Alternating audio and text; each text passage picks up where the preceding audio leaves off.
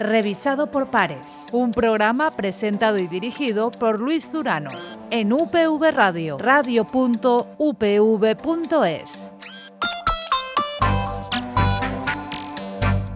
¿Qué es la innovación social? ¿Cómo está cambiando nuestras ciudades? ¿Y cómo nos está cambiando a nosotros mismos? Estas son algunas de las cuestiones que vamos a abordar en el día de hoy en este revisado por pares, este espacio de divulgación científica que nos lleva que nos llega, como todas las semanas, de la mano de la Fundación Española para la Ciencia y la Tecnología del Ministerio de Ciencia, Innovación y Universidades y que hoy vamos a compartir con dos, con dos grandes amigos de esta universidad. En primer lugar, Está con nosotros Sergio Belda, él es investigador del Instituto Ingenio, centro mixto de la Universidad Politécnica de Valencia y del Consejo Superior de Investigaciones Científicas y va a compartir esta tertulia con Sergio, conmigo y con todos vosotros, Marina Guedón, del grupo de consumo de Ruzafa. Pero antes de entrar a desarrollar todos los temas, como siempre, conocemos nuestro topic. Las iniciativas de innovación social colectiva apuntan a modelos de producción y consumo de bienes y servicios democratizados, descentralizados, localizados, diversificados y gestionados, de, forma comunitaria. Cada iniciativa tiene distinto grado de madurez, ámbito de actuación, visiones y estrategias de acción. Estas pueden ir desde permanecer con un tamaño reducido y en el ámbito local a tratar de crecer en lo posible y tener impacto en ámbitos mayores, estatal o internacional. Las iniciativas tienen también distintas visiones sobre el rol del Estado sobre el de la acción pública para apoyar procesos de base, sobre el tipo de relaciones que quieren mantener con las administraciones y sobre las exigencias a estas. Es pertinente repensar la acción pública para que ésta conozca, escuche y responda a estas iniciativas, articulando el tipo de relaciones y de acciones que demanda cada uno de los casos cuando existen estas demandas. Estás escuchando Revisado por Pares. Son muchos los retos, muchos los eh, desafíos que nos plantea la innovación social y muchas las oportunidades que hay detrás de, la misma y de todas ellas mm, hablamos con, Sergio Belda. Sergio, muy buenas. Hola, muy buenas, Luis, gracias por la invitación. Y comparte, como, como os decíamos al principio, esta mesa con nosotros Marina Guedón del grupo de consumo de, de, Ruzafa. Marina, muy buenas. Muy buenas, Luis. Vamos a hacer divulgación, que es el objetivo fundamental de, este espacio, de nuestra, de nuestra radio, de la radio de la Universidad Politécnica de, de Valencia. Y vamos a retroceder un poquito y explicar desde el principio qué es la innovación social, Sergio. Pues eh, muchas gracias, Luis, por elegir este, este tema y por darnos esta, esta ventana, digamos, de, divulgación y, de conversación. Para hablar de algo que está muy encima de la mesa, muy en el debate público, pero a veces no se entiende bien o, significa demasiadas cosas como para que sea un concepto interesante. Cuando es de innovación social, estamos hablando de dos términos, innovación social. Innovación, por innovación sabemos que es hacer las cosas, digamos, de otra manera. Y hay una cuestión fundamental, y es que cuando hablamos de hacer las cosas de otra manera, cuando hablamos de innovación, muchas veces nos viene a la cabeza la tecnología, nuevas tecnologías para abordar los problemas. Pero innovación en realidad es mucho más que eso, o mucho menos, no lo sé, pero desde luego hay otras muchas cuestiones que no tienen con la tecnología. Innovar es hacer las cosas de otra manera en muchos aspectos, en las formas de relacionarnos, en las formas de organizarnos, en las formas de gestionar, en los valores que nos mueven, en las maneras en las que relacionamos con el propio entorno, en fin, eh, tiene que ver con un montón de dimensiones a la hora de producir, de gestionar, de consumir bienes o servicios o en general de, eh, digamos que casi hacer cualquier cosa. Hablamos de social, eh, cuando, o generalmente nos referimos a innovación en el ámbito social, cuando esta innovación, este hacer las cosas de manera distinta, va orientada a un fin social, a cubrir alguna necesidad. Eh, el abordar, y esto está muy encima de la mesa, los retos que tiene nuestra, nuestra sociedad. Y al hacerlo, como dice por ejemplo la definición de la Comisión Europea, eh, y al hacerlo incrementamos también las capacidades que tienen las propias personas para abordar estos, estos retos sociales. Y la innovación no siempre es social, quiero decir, en la definición, en la explicación que, acaba de, dar Sergio, que la innovación dé respuesta a una necesidad de, la sociedad. Ese no es eh, el espíritu siempre, debe ser siempre el espíritu de la investigación, de, la innovación, Marina. El, contestar a retos sociales. Obviamente, em, yo diría que por mi experiencia práctica eh, y por lo que estaba definiendo em, Sergio, eh, los grupos sociales o los movimientos sociales de alguna forma muy a menudo hacen innovación social eh, sin saberlo. Eh, no lo hacen per se, sino que realmente están intentando contestar y responder a problemáticas, a necesidades y a problemas identificados. Entonces puede ser la falta de mm, oportunidades de compra directa a productores, si estamos hablando del, tema alimentario, entonces se está intentando dar respuesta, como en el caso nuestro de los grupos de consumo, a una laguna, una, laguna una falta que, que, existe en la sociedad, en el sistema eh, agroalimentario. Y, a esa laguna, a esa carencia, Sergio, por ejemplo, la investigación que se desarrolla en los laboratorios de esta universidad o de cualquier centro de, investigación, ¿responde o no responde? ¿La innovación social responde a esa carencia si, si existe? Eh, bueno, para contestar a esto, yo diría que el debate sobre innovación social, para poder enfocarlo de una manera más precisa y poder responder, por ejemplo, si estamos o no contribuyendo o haciendo innovación social, eh, puede necesitar ponerle algún apellido más. Por eso a nosotros nos gusta apellidarlo un poquito más, para concretar un poco más. ¿no? Conectando con los ejemplos que ponía Marina, eh, creemos que puede ser interesante hablar de innovación social, nosotros nos gusta llamar a veces eh, comunitaria colectiva. o colectiva o transformadora, para poder hablar un poquito más de qué tipo de innovación social y la innovación social es siempre colectiva. Y ahí es donde empezaría quizá a haber algunas diferencias entre la innovación que hacen unos, unas personas o unos centros o unos procesos de innovación y otros procesos de innovación. Bueno, ¿y por qué estamos hablando de innovación social? Que también tiene, aparte de por su importancia, como decíamos al principio del programa, porque está transformando nuestras ciudades y a nosotros mismos, porque tenemos un, evento eh, a la vuelta de la esquina, mañana, mañana mismo, en las naves del Ayuntamiento, en este caso de, Valencia, un evento Ciudad, Ciudadanía e Innovación Social, Política Pública, Experiencias para la Transición hacia la Sostenibilidad. Evento al que animamos a, participar y, a seguir. Y hay una cuestión clave también, que me imagino que se abordará en, este, en este encuentro, pero ¿quién es el agente fundamental? De, la innovación social. Hmm. ¿Es Marina a nivel individual? ¿Es Marina, Sergio y otros compañeros a nivel colectivo? Y ahí enlazando de nuevo con, ese sello o ese segundo apellido de, innovación social, Marina. Eh, yo diría que obviamente el componente de individual es importante, pero eh, no puede darse si no hay detrás eh, un colectivo organizado o no, o sea, puede ser informal, pero una conciencia colectiva eh, porque es más fácil cambiar eh, las cosas a nivel colectivo.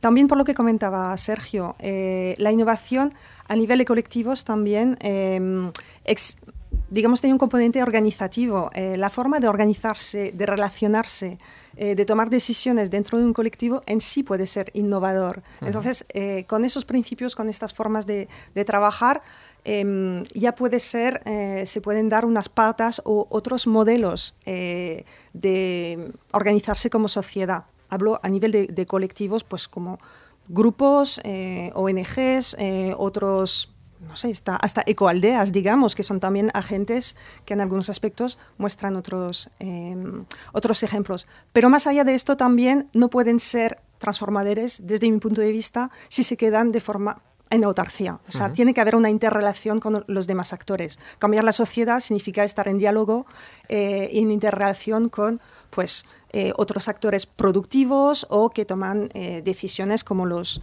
eh, las administraciones en, general. Sí, en este sentido, en la línea de los ejemplos que cuenta Marina, sería fundamental poner el centro, cuando hablamos de innovación social, a la propia ciudadanía, la ciudadanía organizada que evidentemente puede partir de una motivación individual o de las capacidades individuales, pero que innova de una manera organizada, de una manera colectiva, de una manera comunitaria.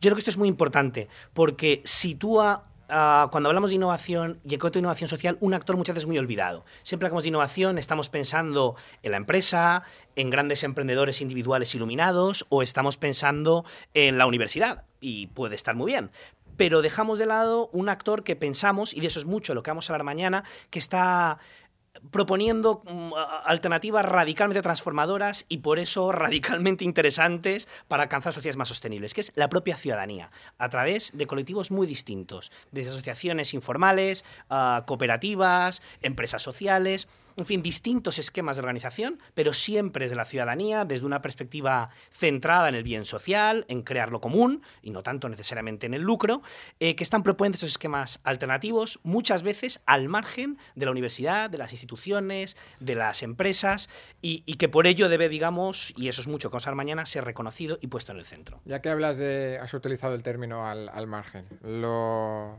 tomo yo para plantearos esta otra pregunta que os decía, no sé si es demasiado arriesgada o, no.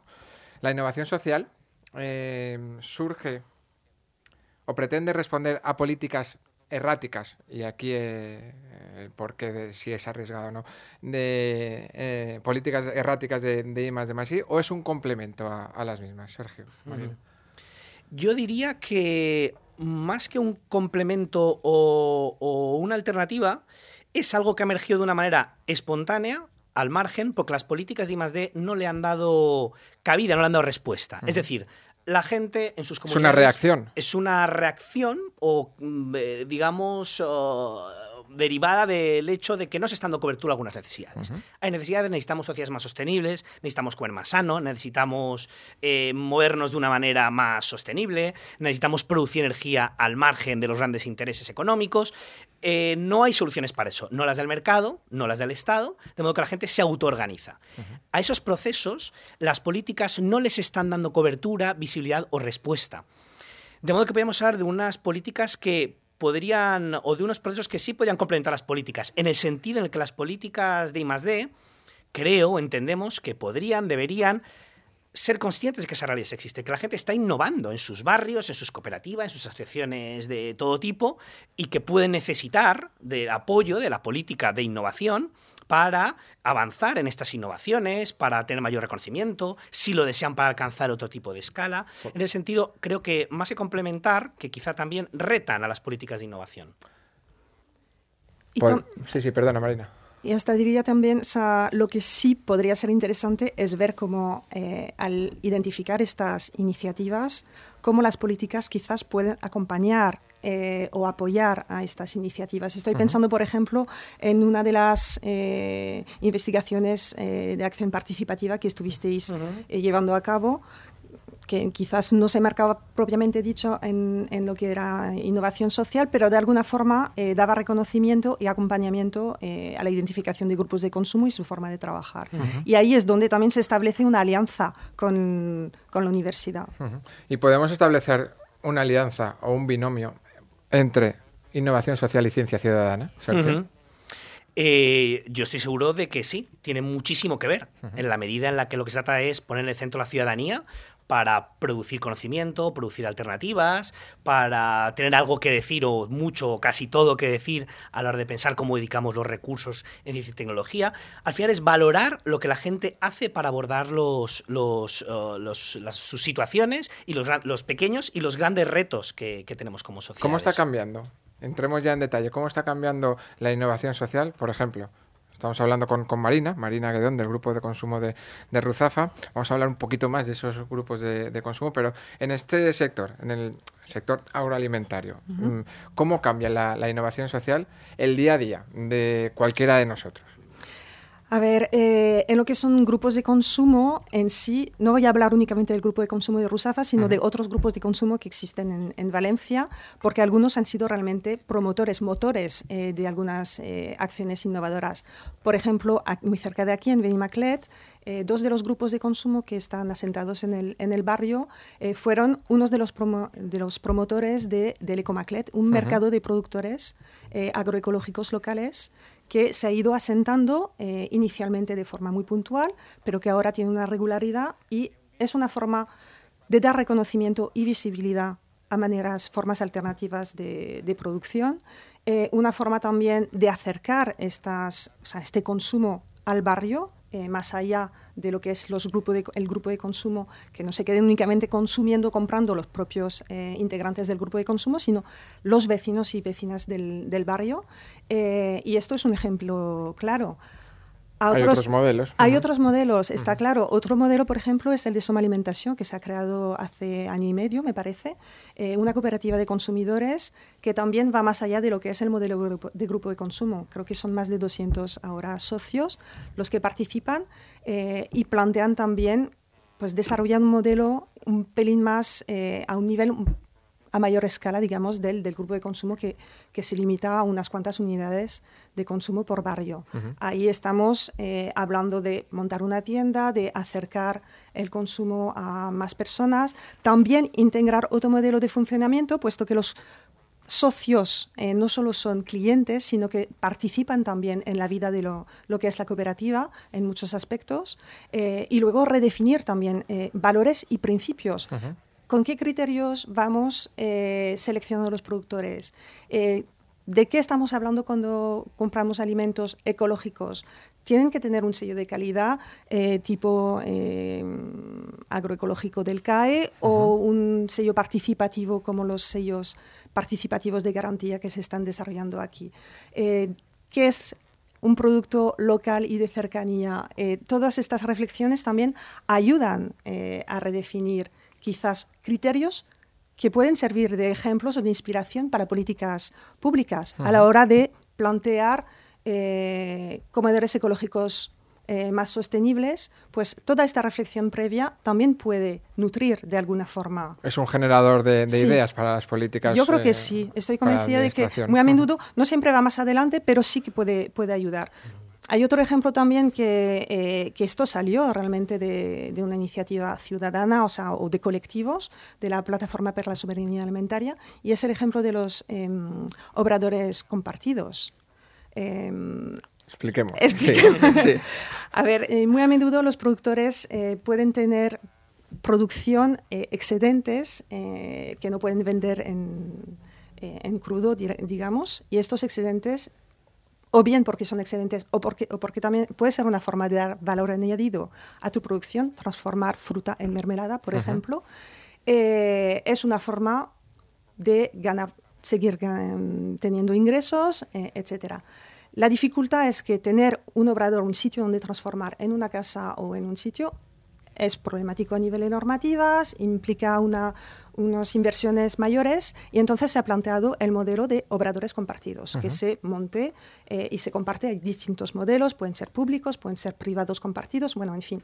Eh, pero se ha identificado esta, esta necesidad y este ejemplo como forma de trabajar colectivamente, pues que puesto que estamos hablando de, algo compartido.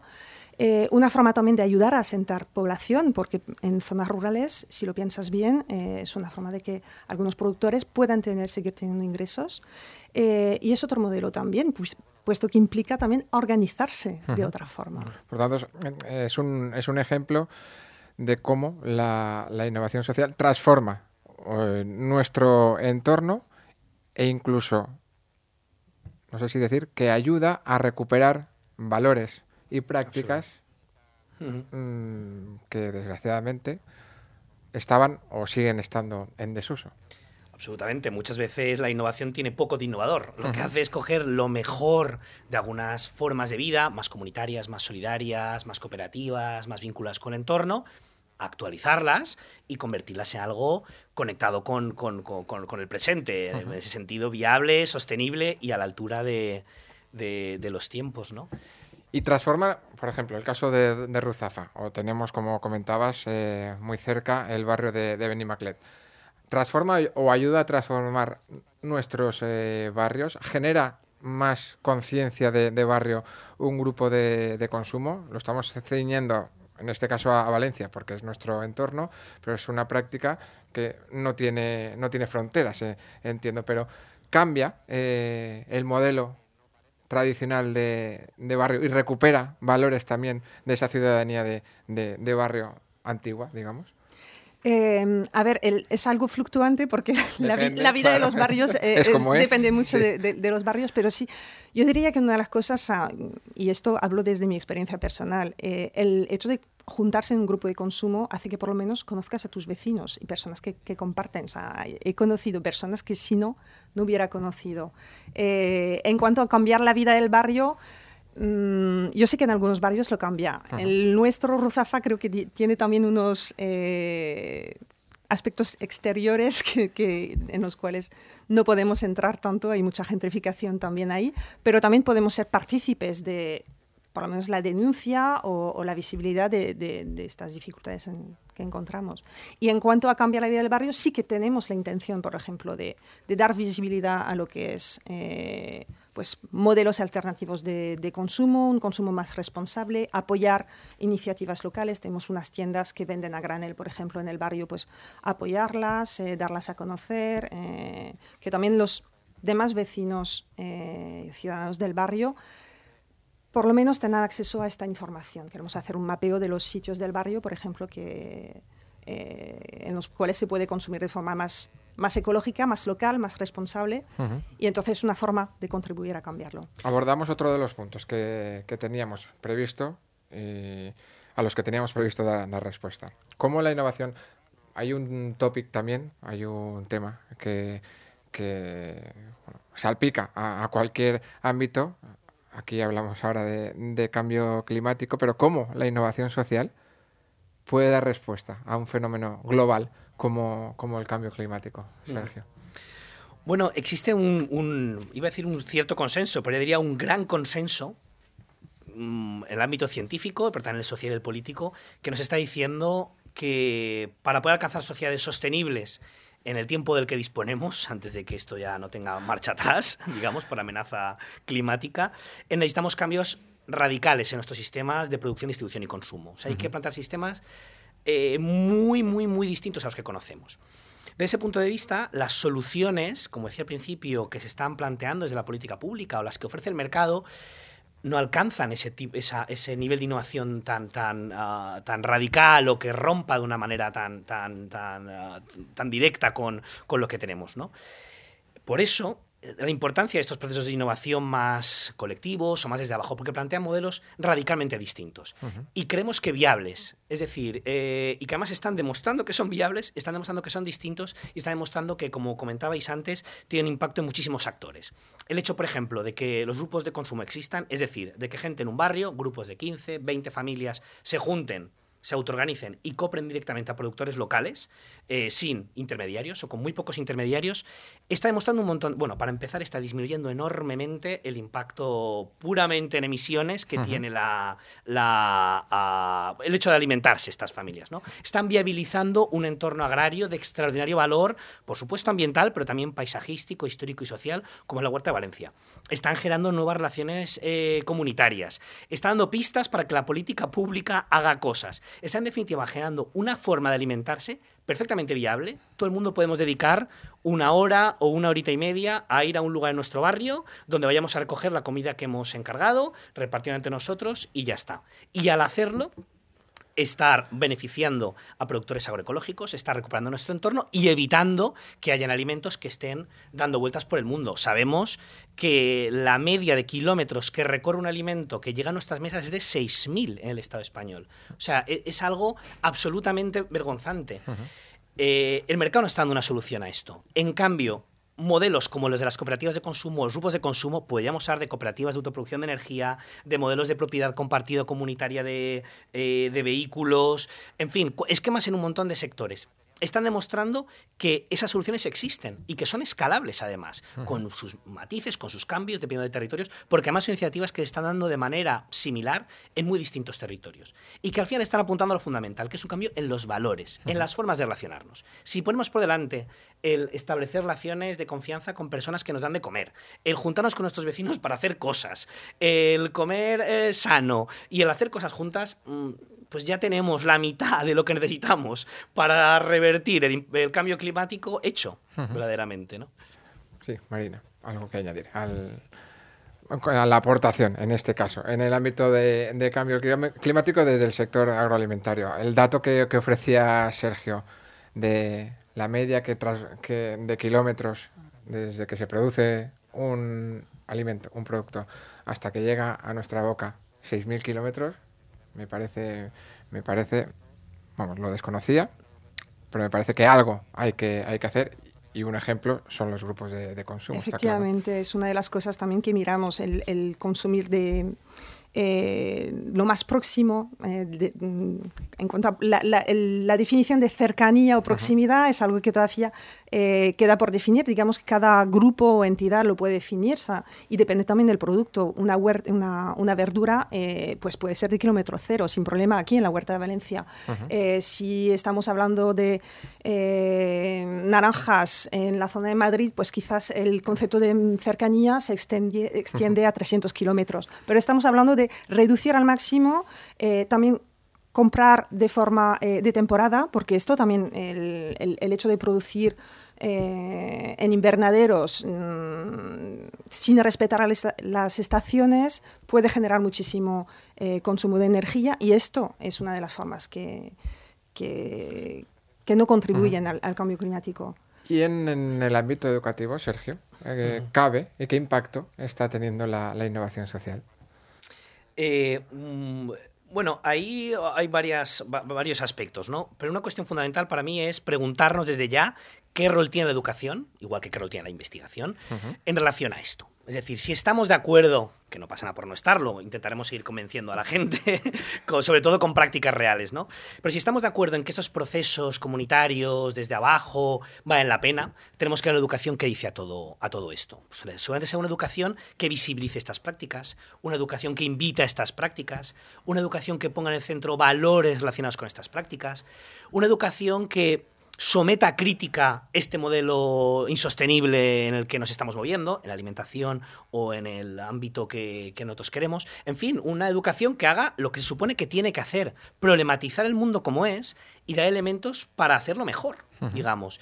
Y, es curioso, ¿no? De hecho, nosotros, bueno, una vez hemos ido al colegio de Ruzafa, había relaciones con el entorno, porque eso es, fundamental, ¿no? Porque es que de cosas tan interesantes estén pasando casi pare con pare con los colegios o con las universidades, se conozcan tampoco. En esta misma universidad, porque nos estamos yendo un poco, no hace falta irse tan lejos, hay iniciativas muy interesantes y además que han acabado con un apoyo institucional muy decidido vinculadas a esto, un mercado ecológico que me atrevería a decir que ninguna universidad lo tiene, o por lo menos con esta frecuencia, donde productores agroecológicos están vendiendo sus productos y la alumnada de esta universidad está viendo este, este hecho como un ejemplo viable de otra forma de alimentarse. La asistencia responsable, que es otro esquema distinto en el cual se puede abastecer una trabajadora o trabajador de esta universidad con una cesta de productos frescos de temporada, ah, que además gestionada por un colectivo de inclusión. En fin, ejemplos clarísimos. La educación debe visibilizar esto y responder a esto, sin duda. Vamos a ir cerrando. Y a lo largo de estos minutos que hemos eh, estado compartiendo, yo creo que hay una idea que subyacía en prácticamente todas las, respuestas. Lo has comentado ahora con el, en el ámbito de, la educación, pero lo resume una, una de las frases que, que ha comentado Sergio. La innovación social puede servir para que la política pública haga cosas. Es un ejemplo o es un vivero para nuevas políticas públicas. ¿no?